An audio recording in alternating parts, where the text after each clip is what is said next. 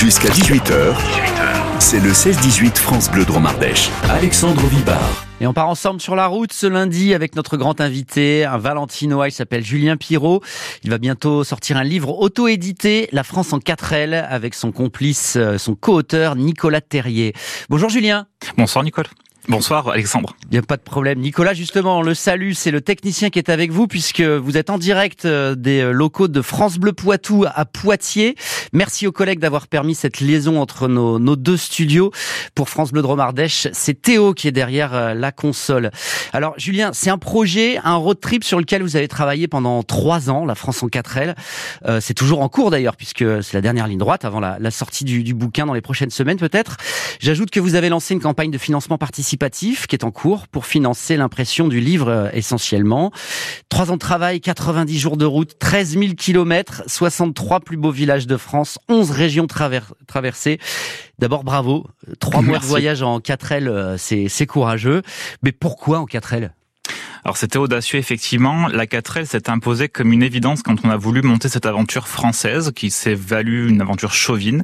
Et on s'est dit quel meilleur moyen de faire une aventure française que de partir au volant d'une voiture emblématique de l'histoire de l'automobile française. Et c'est vrai que la 4L, ma grand-mère euh, Georgette, qui n'est plus là aujourd'hui malheureusement, avait eu une 4L et j'ai des souvenirs d'enfance très précis avec cette voiture qui est euh, une voiture fascinante déjà parce qu'elle force à ralentir le pas. Et moi qui suis un grand voyageur dans l'âme, j'avais pour habitude d'aller très très vite. Et c'est vrai que la 4L, c'est une voiture qui euh, qui permet de retrouver le temps long, le temps lent, le temps de la contemplation. Et c'est vrai que sur les routes de France, bah, quel plus beau plaisir que de le faire au volant d'une voiture emblématique. Oui, oui, complètement.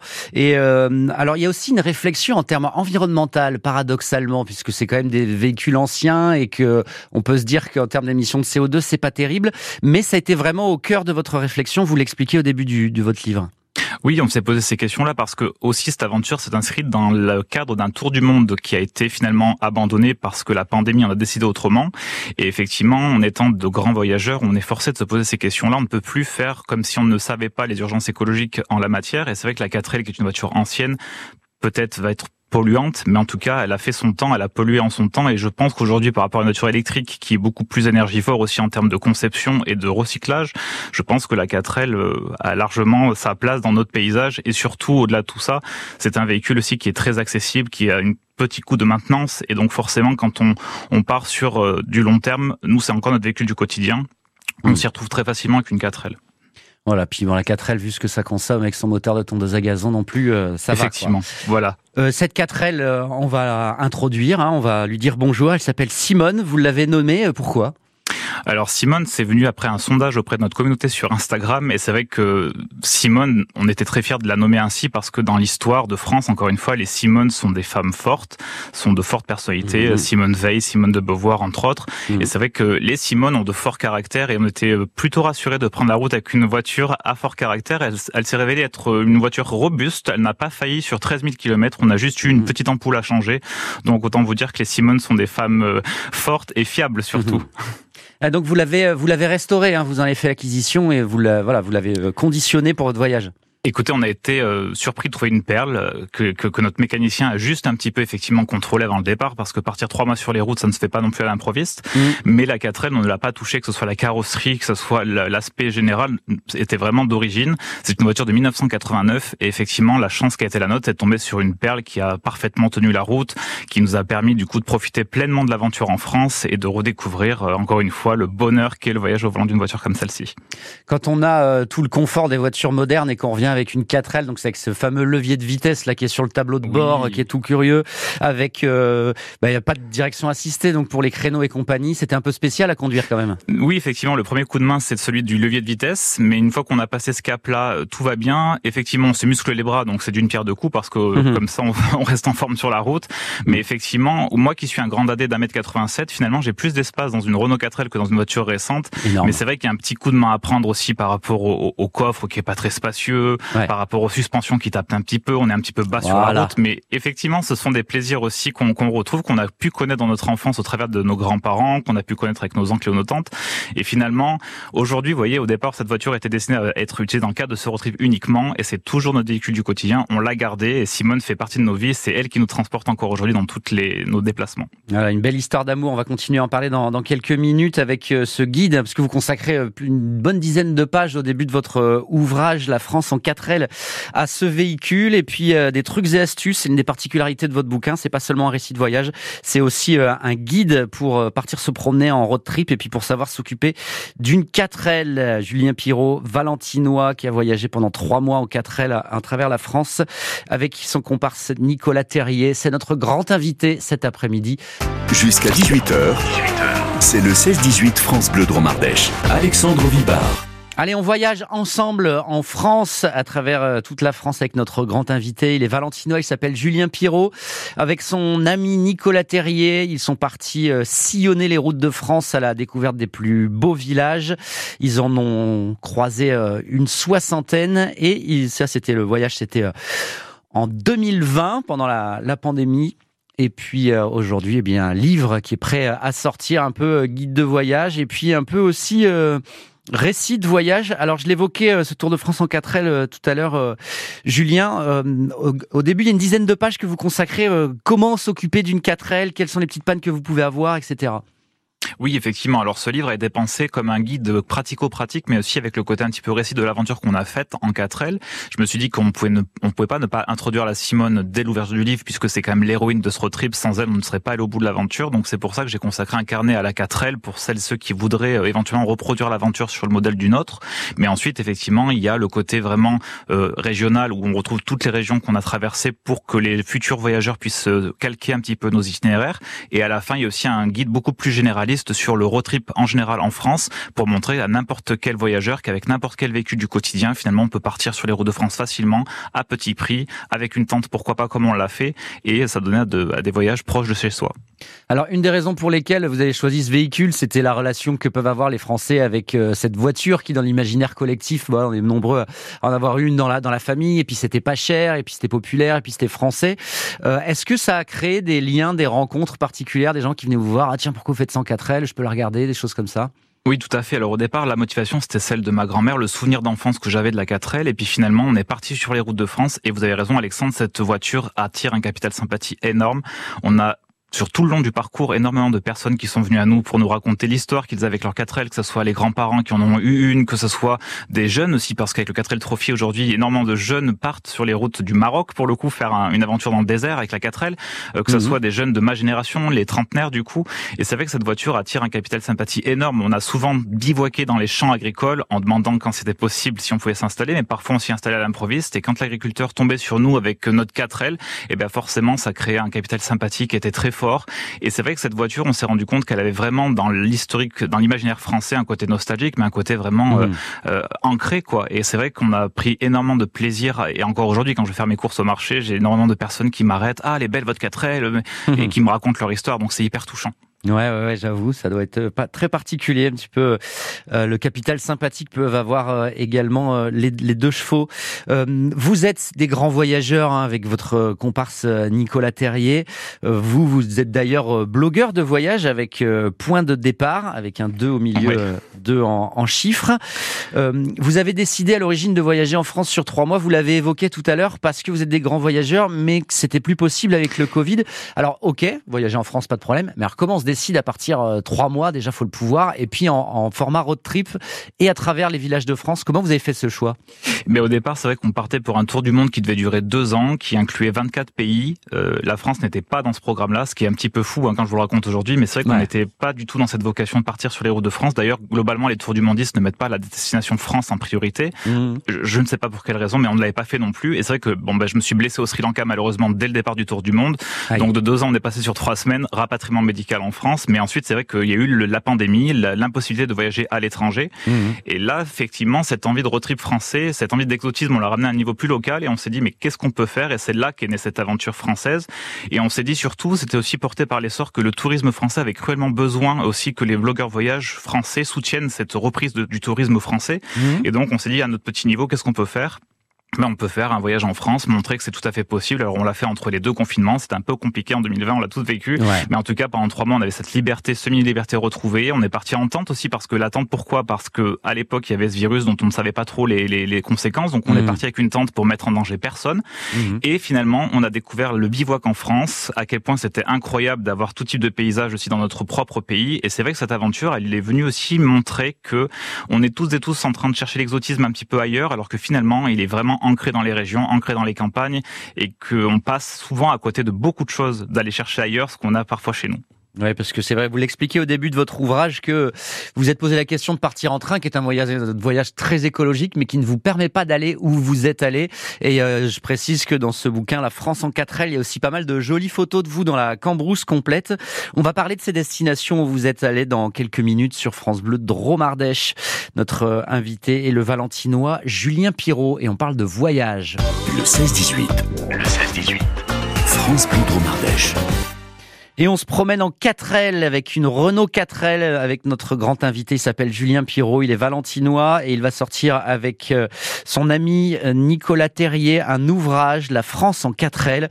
Trois mois de road trip à travers 11 régions qui ont été effectuées en 2020 et qui sortent aujourd'hui sous la forme donc d'un ouvrage de 300 pages avec des photos, avec des conseils pratiques et puis avec des récits de voyage. Euh, Julien, vous les avez choisi comment vos destinations. Est-ce que vous avez planifié votre voyage ou est-ce que vous vous êtes laissé guider? Alors au départ, on a suivi l'itinéraire des plus beaux villages de France. C'est vrai mhm. qu'ils sont classés de façon géographique assez logique. Donc on a eu l'occasion de visiter un tiers des plus beaux villages de France, donc 63 sur 176 à ce mhm. jour. Et c'est vrai que c'est une belle façon de faire puisque finalement il y en a un petit peu dans toute la France et on est à peu près assuré de trouver de beaux villages à l'arrivée. C'est le principe.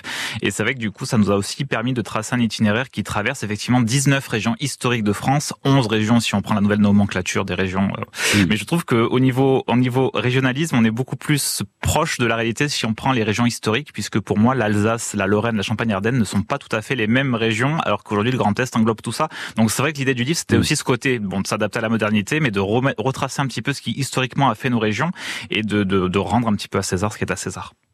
Euh, c'est lequel le, le plus beau village de France pour vous, messieurs? C'est compliqué, mais j'avoue que le village de Rocamadour me laisse un souvenir impérissable. Ah, ça soit Gordes, oui, Gordes aussi dans Provence, en PACA. C'est vrai que ce sont des villages magnifiques et, et, surtout ils sont magnifiques parce que ce qui est dingue en France, c'est qu'on a réussi au fil des siècles de garder cette singularité, ce patrimoine qui est riche. Et quelle que soit la région dans laquelle on peut se trouver, je trouve que c'est fascinant de voir à quel point les, les, villages traversent les siècles sans prendre une ride, contrairement à nous. Et du coup, c'est assez hmm. fascinant de voir. Et je comprends d'autant plus en tant que voyageur aussi pourquoi la France est un tel attrait à l'échelle mondiale parce qu'effectivement, on a un patrimoine qui est exceptionnel et qui est rare, je trouve. Selon les pays que j'ai pu traverser, j'ai pu remarquer que cette singularité qu'on a chez nous, elle se retrouve pas forcément partout au niveau des paysages et du patrimoine, de l'architecture. On voit sur euh, la carte de France euh, ou des régions que vous avez traversées, qui est au début de votre livre, que vous avez soigneusement évité le centre. Disons qu'on était parisien aussi avant de quitter la France pour le tour du monde. Du coup, on avait bien balisé l'île de France, mais c'est surtout aussi qu'avec l'île 4L, effectivement, on est plutôt forcé à aller dans les campagnes. Alors, sûrement, il y a de très jolis coins à faire dans le centre de la France. J'y retournerai pour une prochaine étape, euh, tout comme l'Auvergne que j'ai dû sauter pour des raisons météorologiques, etc. Mais effectivement, on a plutôt pris le tracé qui suit les, euh, les routes côtières de France, on va dire, puis la Corse aussi qu'on a inclus. Et là aussi, c'est très rigolo de se dire que les Corses ne voient pas forcément des 4L tous les jours et que la 4L a mmh. tenu bon, alors que les paysages corses sont assez tortueux pour celles ceux qui connaissent.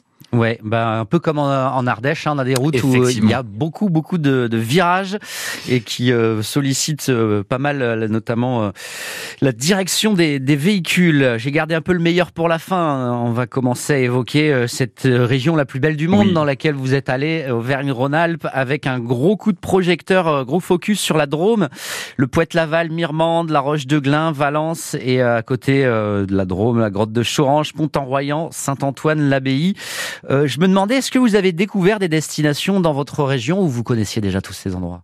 Alors honnêtement, je connaissais déjà, je suis valentinois de cœur et de, de, de, de, naissance, donc je suis très attaché à mon département de naissance. Mon papa vit à la Roche de Gland, ma grand-mère euh, qui nous a quittés il y a deux ans vivait pendant 30 ans à la Roche de Gland, donc je suis très attaché à la Drôme, surtout j'ai été élevé au Raviol du Dauphiné, donc je ne peux pas mmh. ne pas revenir en Drôme régulièrement. J'ai toute ma famille aussi qui est du côté de la Drôme Ardèche, donc euh, je suis très très attaché à, cette, à ce département-là, surtout sans être chauvin ou sans, être, sans faire du régionalisme, mais c'est vrai que la Drôme quand même concentre un certain nombre de paysages aussi qui sont euh, significatifs quand on part de la Drôme et qu'on va jusqu'en PACA, on a toute une ribambelle de paysages qui défilent et qui montrent aussi une belle partie de la France.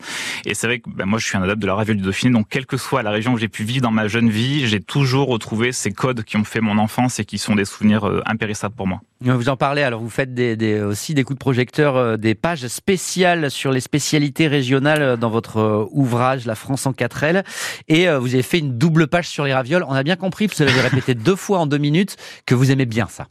Disons que les spécialités locales, pour moi, font partie de la France, bien sûr, la gastronomie française. Moi, je suis un épicurien, j'aime la vie, j'aime la nourriture, et c'est vrai que quand on fait un tour de France par la nourriture aussi, c'est une façon de découvrir le patrimoine français. Et pour le coup, ce serait hyper difficile de classer les spécialités en fonction de mes préférences, mais c'est vrai que quelles que soient les spécialités, la ravioli dauphiné reste ma spécialité préférée forcément. Ça donne envie d'en manger, ça, bizarrement. Un petit, un petit 4 heures, là, même s'il est tard. En tout cas, on reste avec vous. Plein de questions encore à, vous poser, notamment ce côté euh, guide de voyage que vous proposez. Euh, comment faire son road trip en France dans votre ouvrage La France en 4 L. Le Valentinois Julien Pierrot est notre grand invité cet après-midi. On retrouve juste après Fools Garden sur France Bleu Dromardèche. Jusqu'à 18h, c'est le 16-18 France Bleu Dromardèche. Alexandre Vibard. Trois mois de road trip, 90 jours de route, 13 000 kilomètres, c'était en 2020. Ce sont deux jeunes voyageurs, dont le valentinois Julien Pirot, qui ont parcouru la France en quatre ailes à la découverte des plus beaux villages, d'une partie des, des, plus beaux villages. Et aujourd'hui, euh, ça donne matière à la sortie bientôt d'un livre, d'un ouvrage. Il y a d'ailleurs un financement participatif si vous voulez les soutenir. On vous met le lien sur francebleu.fr parce que c'est en auto-édition, c'est-à-dire qu'ils s'éditent eux-mêmes la France en quatre ailes qu'on présente donc avec vous euh, Julien. Euh, quand on a beaucoup voyagé partout dans le monde, comme vous, et qu'on redécouvre son propre pays, la France en mode voyage, ça fait, ça fait quoi? Vous, vous avez pensé quoi? Ce qui est sûr, c'est qu'à chaque fois que je pars en voyage, la France me manque très rapidement. Alors souvent, ça part, ça passe par la nourriture. Effectivement, c'est le fromage et le vin qui viennent me manquer en premier. Eh Mais c'est vrai que la France reste euh, mes racines. Vous voyez, je viens d'acheter une maison à la campagne euh, il y a un an en France et ça me tenait à cœur de le faire parce qu'effectivement, j'ai l'occasion de beaucoup voyager. Mais j'en oublie pas pour autant que je suis français et plus je voyage, plus j'ai le sentiment que je suis fier d'être français. Je suis fier de porter les valeurs de la France. Je suis fier de de voir aussi ce que notre pays représente pour les autres à l'étranger.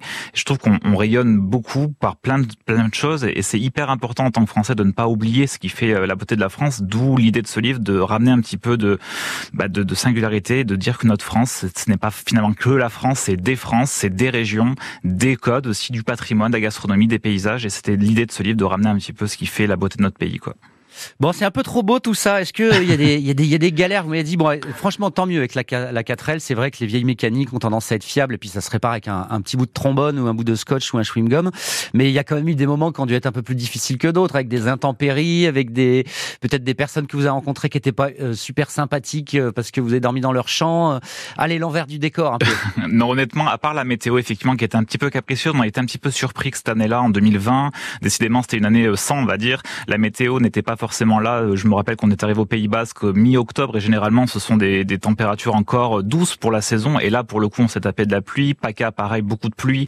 En Auvergne, beaucoup, beaucoup de pluie également. Donc c'est vrai que quand on bivouac, ça complique un petit peu les choses. Après, ça fait partie de l'aventure. Et finalement, Alexandre, s'il n'y avait que du positif, ça, n'aurait pas été l'aventure telle qu'elle a été. Après, au niveau des rencontres, non, honnêtement, sans, il n'y a eu aucune mauvaise rencontre parce qu'encore une fois, la 4L amène vraiment un capital sympathie. Et je pense que deux grands dadais qui débarquent en 4L dans un champ, ce n'est pas tout à fait pareil que deux grands dadais qui débarqueraient en Mercedes, par exemple. Euh, mhm. Donc effectivement, on a eu euh, zéro problème avec ça et on a fait que des belles rencontres, que des bonnes rencontres et on a vécu une aventure de dingue qui montre encore une fois que avec son propre véhicule du quotidien, nous ça a été la 4L, mais ça pourrait être une deux chevaux ou ça pourrait être une voiture plus récente, pourquoi pas.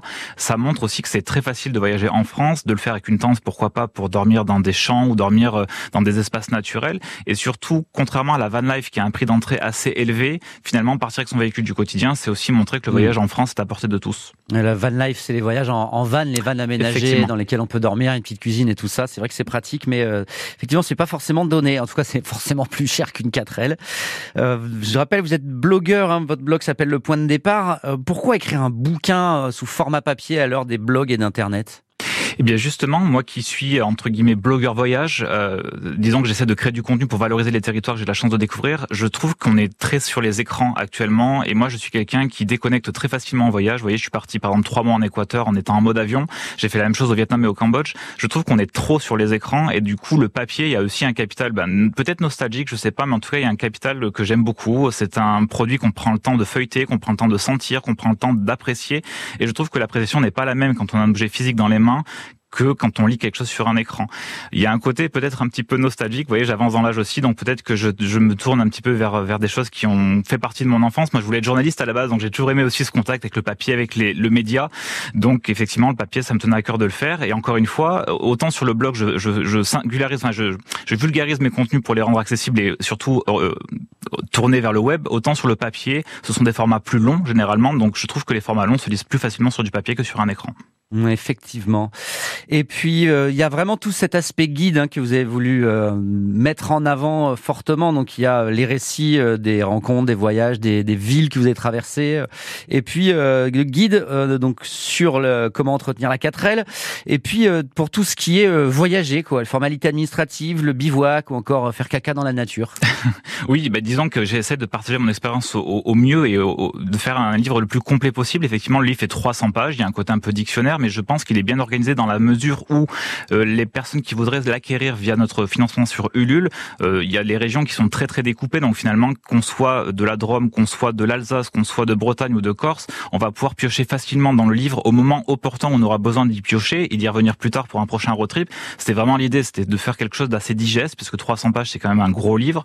Et effectivement, le côté pratique du guide donc, que vous évoquez, Alexandre, c'était de montrer aux gens que le bivouac ça s'organise, que l'itinéraire ça se prépare, que l'équipement aussi, ben ça tout ça, il faut y penser un petit peu en amont. Après, on reste en France. Encore une fois, on trouve tout partout. Donc finalement, on peut aussi partir aussi sur un coup de tête et tout se passera très bien quand même malgré tout. Ok, ça marche. Mais bon, non, mais vous avez eu de la chance, tant mieux pour vous.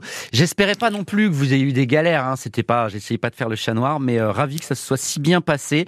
C'est quoi la prochaine destination? Eh ben cette année c'est full France. Avec la sortie de ce livre, j'ai très envie de repartir justement visiter les, les régions que je n'ai pas pu le temps de faire. Euh, je pense à l'Auvergne, je pense au Pays Basque, je pense à, à la Drôme Ardèche aussi, puisque je connais autant, je connais bien la Drôme mais très peu l'Ardèche. Donc vous voyez, je pense à faire un tour de France bis pour pourquoi pas sortir un volume de plus tard. Et puis j'ai aussi des envies d'évasion qui reviennent, mais on en parlera plus tard parce que là je suis vraiment sur full France pour l'instant. Et mmh. d'ailleurs j'en profite avant qu'on se quitte pour embrasser mon papa quand même, Michel qui est à la Roche de Glin qui m'écoute actuellement. Donc j'embrasse mon papa et j'ai une forte pensée pour ma grand-mère Georgette aussi qui nous a quittés il y a deux ans malheureusement. Merci d'avoir été avec nous, Julien.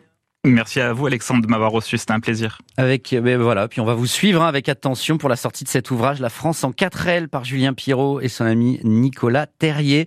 Vous retrouvez euh, le lien du financement participatif si vous voulez donner un coup de main euh, sur francebleu.fr et puis on mettra des photos, c'est promis, de cette fameuse 4L.